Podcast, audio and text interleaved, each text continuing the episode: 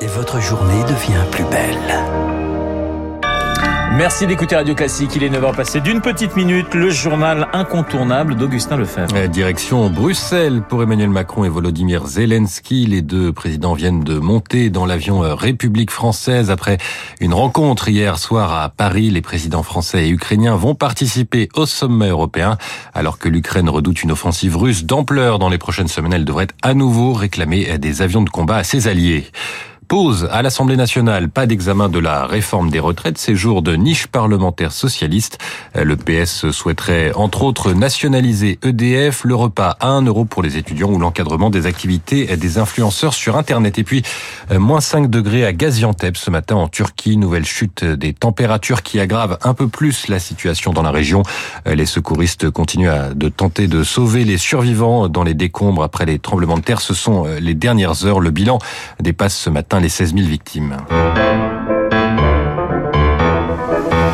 Votre choix culturel, Augustin, une exposition fragile. Et oui, puisqu'elle se tient à la Manufacture de Sèvres, une exposition baptisée euh, Forme vivante, consacrée au lien entre le vivant et la céramique. Alors ça commence avec euh, l'imitation des animaux en trompe-l'œil dans un grand plat, puis les formes de la nature, comme les coquillages, inspirent les courbes du rococo et de l'art nouveau. Et petit à petit, les artistes donnent naissance à des chimères ou à des formes hybrides. C'est le cas de la française Claire Lindner qui crée de jolis boudins poudrés comme des algues ou des lianes extraterrestres. C'est très beau.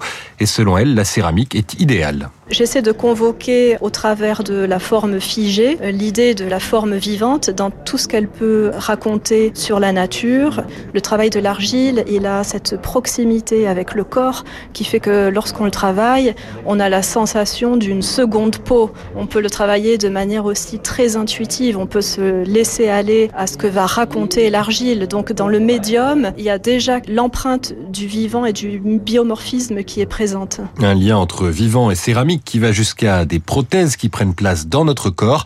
Un parcours à découvrir jusqu'au 7 mai à la Manufacture de Sèvres. On termine avec un point à la Bourse de Paris et on retrouve Céline Pentex d'Investir le Journal des Finances. Bonjour Céline. Euh, quelle euh, tendance aujourd'hui pour le CAC 40 Bonjour Augustin. Et eh bien après deux séances assez calmes à la Bourse de Paris, on repart de l'avance ce matin, plus 0,9% pour le CAC 40 à l'ouverture. On est quasiment à 7200 points. Le marché porté en partie par les résultats des entreprises. Legrand, qui a publié ses comptes annuels, gagne 6%, plus 3% pour le crédit agricole.